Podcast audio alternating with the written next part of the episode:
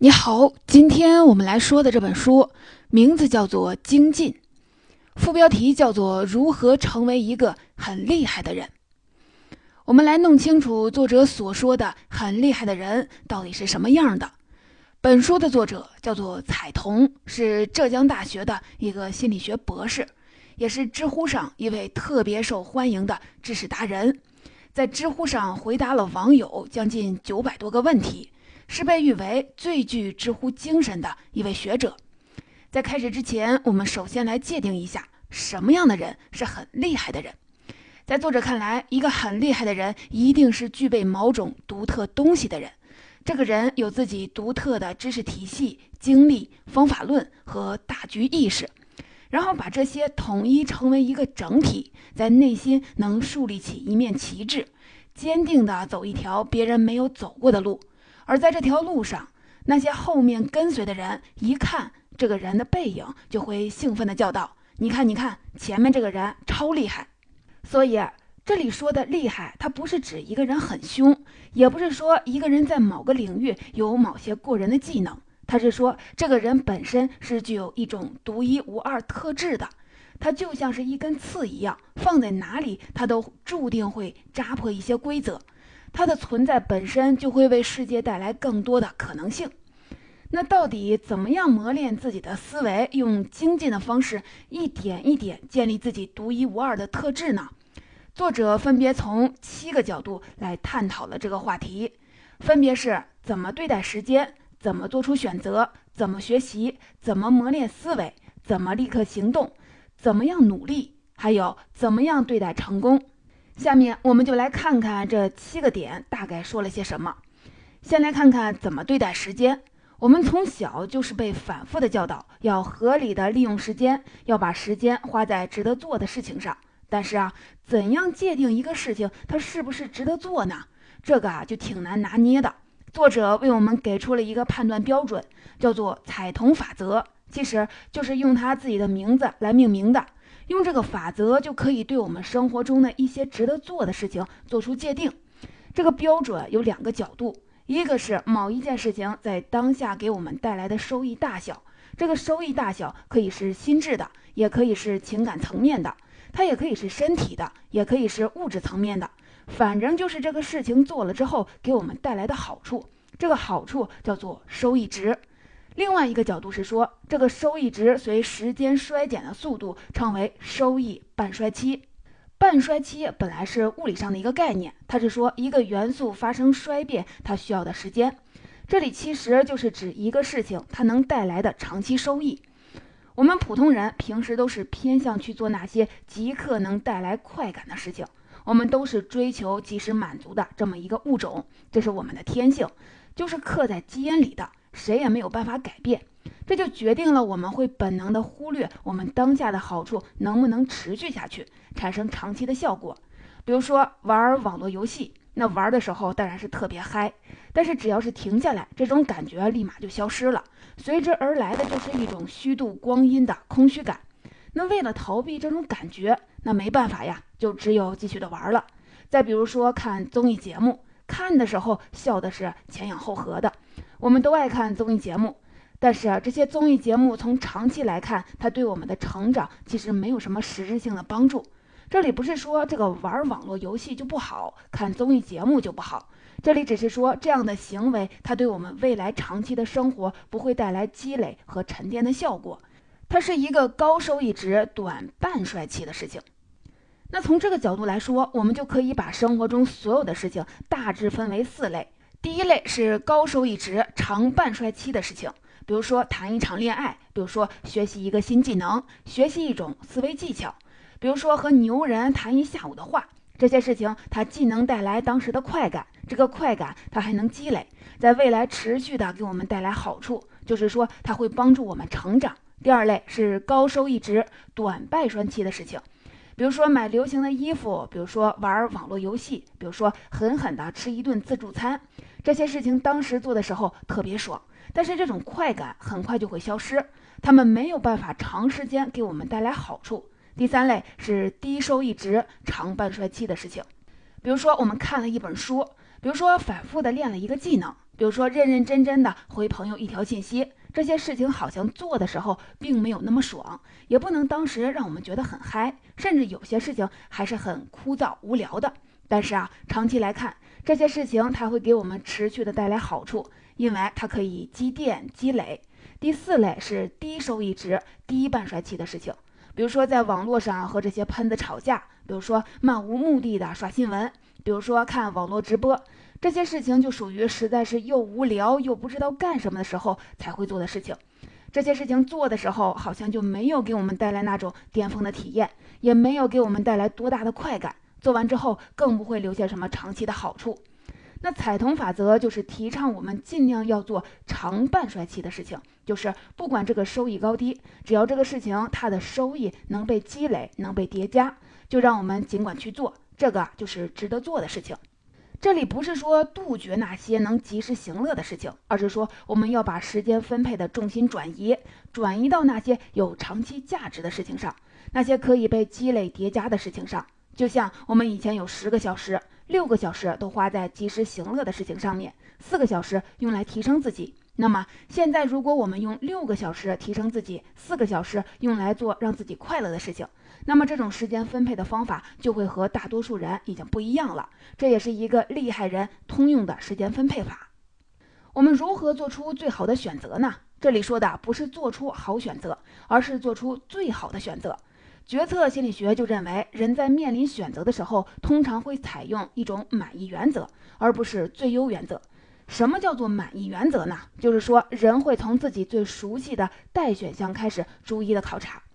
如果考察到了一个满足自己内心标准的选项，就会采纳这个选项，余下的就会直接放弃，不会去考虑。所以我们在做选择的时候，并不是像我们想象中的对比所有的选项，然后挑出一个最好的。这么说，我们一个人会不会做出一个尽量好的选择，其实跟他采纳的标准有很大的关系。比如说，我们现在要去找一家餐厅吃饭，现在我们就可以把附近的餐厅由近及远的这样一二三四五过一遍。我们做到了，心里有数。如果我们内心的标准是找到一家能填饱肚子的店就行了，那我们就很可能会选离自己最近的一家店，其他的店都不考虑了。如果我们对这个店铺的标准再加上一条，比如说这个店铺一定要卫生干净，那我们很可能就会挑一个环境好一点的店。那要是再加一条呢？说除了卫生干净、性价比高，还要好吃，这个时候我们就会在五家店里面综合考虑来选一家最好的。那工作其实也是一样，我们想找一个能糊口的工作，和我们想找一份能实现自我价值又能糊口的工作，我们做出的选择是完全不一样的。这说明什么呢？说明要想找到一个好东西，首先就要有一颗想找到好东西的心，得给自己设立一个很高的标准才行。一个很厉害的人，他的标准通常是来自自己的内心，但是我们大多数人的标准会随着周围的环境来改变。我们会不自觉地适应周围的环境，减少自身与环境的冲突。就像在一个周围都是流氓的这么一个环境下，如果你整天的抱着一本书看，那你一定是会被别人嘲笑的。所以，给自己内心设立高标准是做出好选择的第一步。那么下一步呢，就是尽量的扩大自己的可选项。我们通常在遇到一个问题的时候，会在脑子里面本能的跳出两三种解决方式。其实这个时候，我们就可以想一想，一定是有更多、更巧妙、更合理的解决办法，只是我们不知道罢了。那为什么我们就是看不到这些更好的选项呢？一方面，其实就是我们自身的知识边界的限制，其实就是我们自身的见识、经验、知识是有限的，我们不知道这些信息罢了。另外一个方面，这是因为我们脑袋里面常常预设了很多隐含的假设，这都是我们的思想壁垒。那怎样打破这些思想壁垒呢？作者给我们提供了三个工具。第一个叫做目标悬置，其实简单点说，就是在时间不成熟的时候，把这个目标停下来，你放一段时间。这个不是放弃，而是说把它放一放，把它悬置一段时间，等时机成熟了再开始做。斯坦福大学在二零一五年的时候就开始了这么一个学制改革制度。他把传统的连续四年制学习改成了终身可以多次进出学校的六年制学习，这就是一次目标悬置的尝试。这个尝试有什么好处呢？它可以立马让拿文凭不再是一件紧急的事情，而变成了一个和工作生活可以交替展开的这么一件事儿。第二个叫做能力嫁接。其实就是能力的迁移。我们现在的知识体系也是越分越细，这种细分有时候会成为解决实际问题的一个利器，但是有时候它也会给我们的思维带来阻碍，容易把我们的想法框定在一个很窄的领域。第三个叫做特性改造，其实就是想办法让工作变成游戏，变得有趣，变得好玩，变成爱好。其实根据这个心理理论，让一个事情变得好玩，其实特别简单，只需要凑足了三个条件就可以了：明确的目标、适当的难度和及时的反馈。你看这三个，首先得有特别明确的目标，你要知道你要干嘛；其次要有适当的难度。这个难度要比你自身的能力高那么一点点，但不能高太多。高太多你自己就办不到，就会产生挫败感；也不能低很多，低很多你就觉得这个事情太简单、太无聊，不会产生挑战的欲望。第三个就是及时的反馈，及时的反馈特别重要，它会让你持续的关注在这件事情上，持续的给你带来成就感。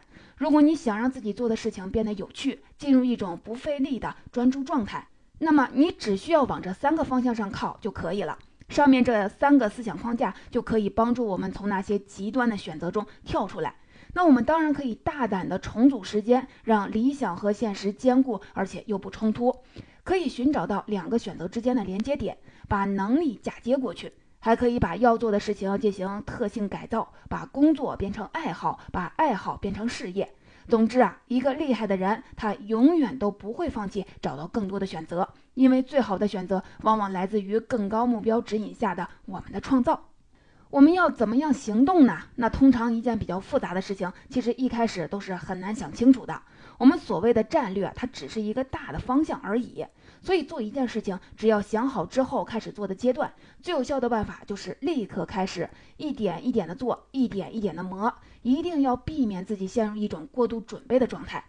作者说，传统的教育体制里面隐含着一种未完成的思想惯性，在学校看来，所有教给学生的知识，它都是在为未来做准备的，它不是说现在就让你做成某件事儿。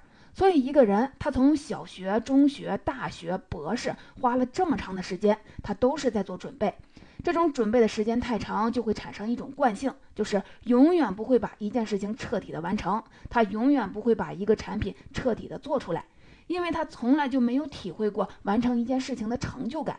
这也直接导致了没有准备好，就成了很多人逃避困难的一个结果。其实，就目前这个社会的大环境来看，如果真的等你把事情准备好了再做，那时候黄瓜菜可能就凉了。而且谁也没有办法完全的准备好。那最好的办法就先是上战场，虽然一开始可能会摔的是鼻青脸肿，但是这反而是进步最快的方法。硅谷就有这么一个风险投资家，叫彼得蒂尔，他设立了一个项目，每年为二十位二十岁以下的辍学大学生提供一笔创业经费。这个项目被这个哈佛大学的校长是骂得狗血喷头。他说：“赤裸裸的误导大学生创业。”可是啊，在实践中学习它也未尝不是一种学习呀。那谁知道这些从小就不接受传统教育的人，他在未来能做出什么事情呢？那怎么克服这种过度准备的状态呢？首先就是要做出一个最小化的产品。你可能会说：“那我什么资源都没有，怎么做产品啊？”其实，任何能承载你思想的、有结构的、能被别人使用的，都算是产品。比如说，你在某个公司实习的经历，这个不算是产品；但是就这个实习经历写出的系统性的总结经验，这个就可以算作是产品。再比如说，阅读一本书，这个过程它就不算是产品；但是一篇对这本书深入透彻的分析文章，它就算是产品。虽然这些都不算是复杂的产品，可它们是一个最小化的产品。在这个基础上，就可以对这个产品进行更复杂、更优化的改造。这个时候，你的才能、你的声誉、你的影响力、你的成就感，就会通过这个载体慢慢的培养出来。所以啊，勇敢的做出第一个最小化的产品，把它拿出来，在别人的吐槽和反馈中不断的修改，完成产品的快速迭代，这才是快速行动的正确姿势。总之啊，工作都是有技巧和方法的。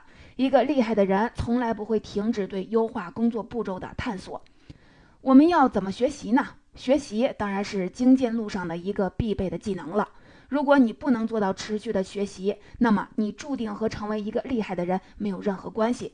那现在的网上的信息因为太多了，很多人都是囤积癖，就是在网上收集了各种各样的资料，动不动就几个亿，动不动就是几百兆，下载完之后就放到哪儿，也懒得去看。这里主要说一下作者的一个观点，就是拿到资料之后，怎么样对资料进行解码。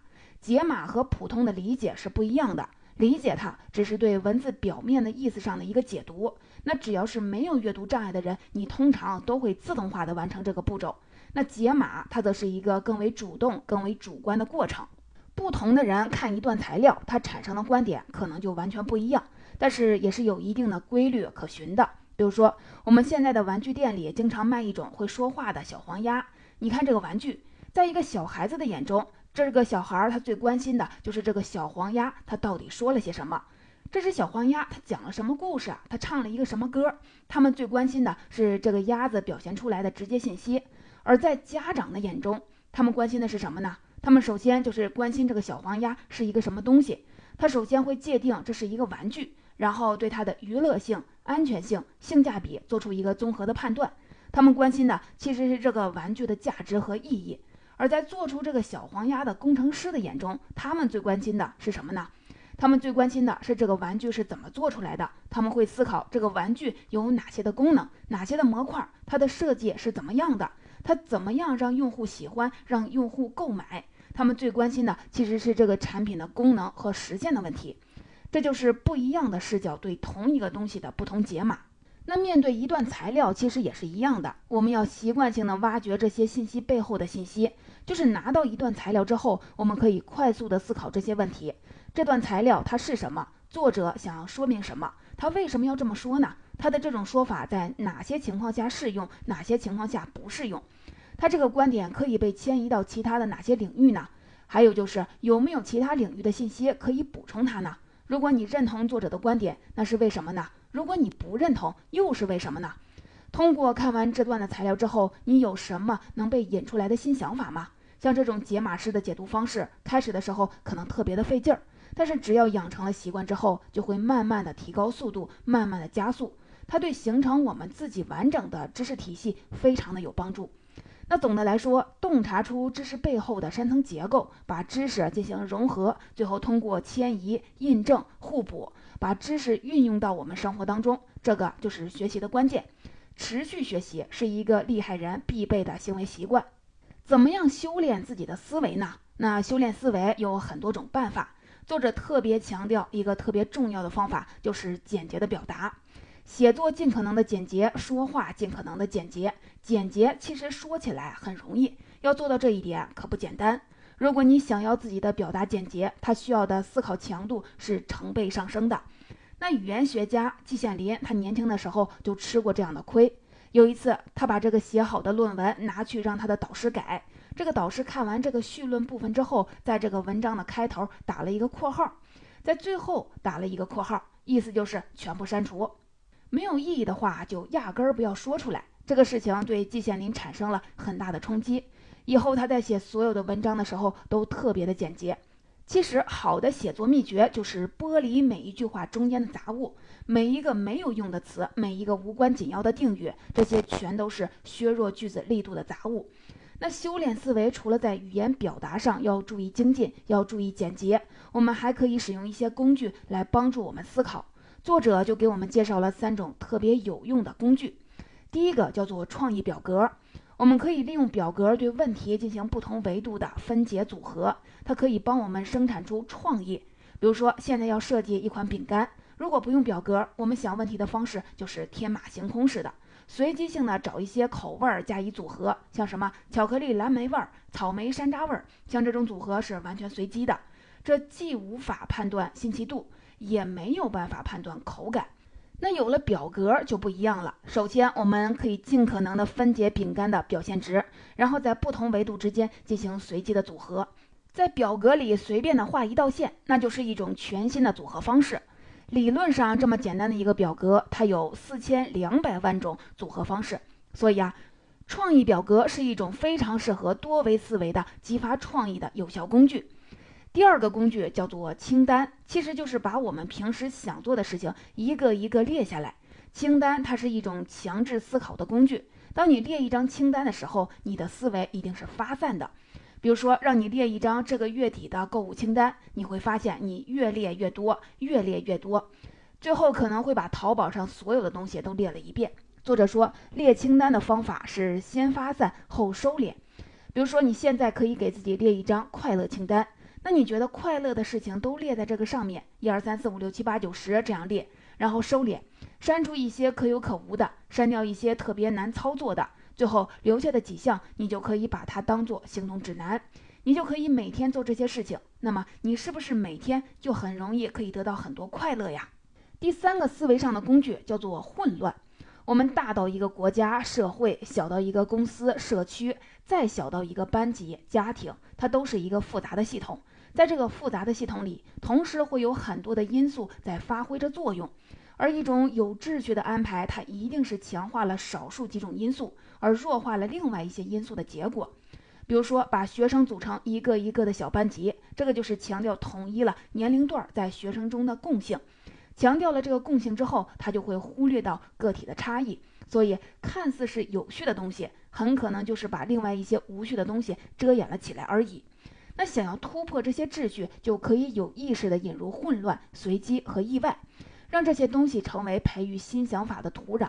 比如说，乔布斯在设计新办公场所的时候，他就在新的办公区域中间设立了一个巨大的中庭，把这个公司的会议室、餐厅、卫生间全都放在了这个中庭当中。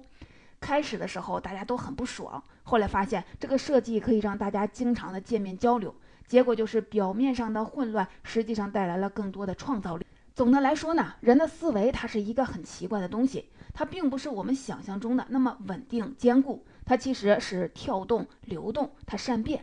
思维怎么样的流动，它其实取决于承载它的地形。一旦我们使用清单这种外在的形式，我们就倾向于罗列更多的东西，使这个单子不断的拉长；一旦我们使用表格这种形式，我们就倾向于考虑不同维度之间的组合；一旦我们使用混乱。我们就容易把一些奇怪的元素进行混搭重组，让灵感源源不断的出现。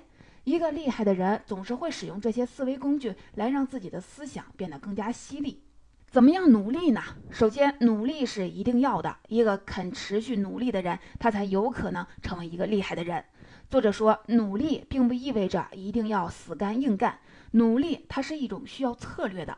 木桶理论大家都听说过。一个木桶所能容纳的水量取决于它最短的那块板，那好多人就把这个用在了个人才能的发展上，他们开始追求全面发展，什么都要抓。其实这里就有一个误区，就是这个理论其实它是用在形容团队的，它对个人啊并不适合。一个团队的整体能力，它取决于能力最低的那个人。如果从个人的角度来看，这恰恰说明发展出一个人的突出的优点，比没有明显的弱点要重要的多得多。个人突出的优点才会给团队带来真正的价值。所以啊，把主要的精力花在发展自己独一无二的特长上面，而不是去弥补自己的弱点，是首先要树立起来的正确的观念。一个新的领域，它通常会分为缓慢起步区、快速提升期和高原期。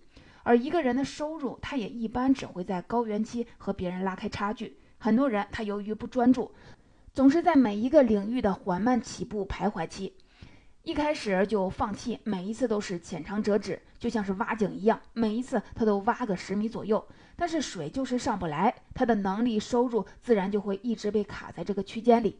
特别是对那些教育背景一般、职业技能又缺乏、拼爹无望、资源又匮乏的人来说，唯一要努力的就是把自己不多的资源聚拢起来，专注的投在一件事情上，哪怕这件事情压根儿就不起眼，非常的小，但是只要一直的做，你总会有出头的机会。那除了专注外，还有一个努力的规则，就是要把事情做到极致，做到好上加好，万万不能用苟且、用应付的态度去做手上的事情。这个说起来容易，但是做起来真心是不容易。为什么呢？因为专注它也是意味着要舍弃。那你能不能做出这个取舍呢？就要看个人选择了。简单说，努力它不仅是一种信念，它不是意志力的拿捏，它更是一种具有策略性的活动。这种策略的体现在对个人资源的调配、行动方向的选择、执行进度的把握上。而好的策略一定是可以不断的被学习和优化的。一个厉害的人，他总是能找到这个窍门所在。我们怎么样看待成功呢？首先，作者说，成功它就是独一无二的。我们说一个人很成功，也就是说这个人的经历是不可复制的。成功就是持续的去做一些很酷的事情，去走一条别人没有走过的路。在这条路上，只要你能坚持的把它走完，那么不管你成不成功，已经不重要了，因为在这条路上，你就已经是一个很厉害的人了。总结，我们来一起回顾一下这本书，给我们选择了生活中的七个侧面。帮助我们建立平衡的时间观，把时间花在值得做的事情上面。在面对选择的时候，我们可以通过给自己建立更高的标准来找到最佳的选择。在行动的时候，最有效、最高效的方式就是立刻行动。我们可以通过提问、解码、融合的手段，最后成为一个高段位的学习者。作者还给我们提供了修炼思维的三种工具，建议我们优化个人资源，专注一个领域发展出的才能。最后走出一条独一无二的成功之路。其实说到底，厉害的人他总是占极少数的人。作者列出的这七条你也看到了，每一条都是反人性、需要克制的，需要和周围的环境做斗争的。说一个人厉害，其实也就是说这个人付出了更多的代价而已。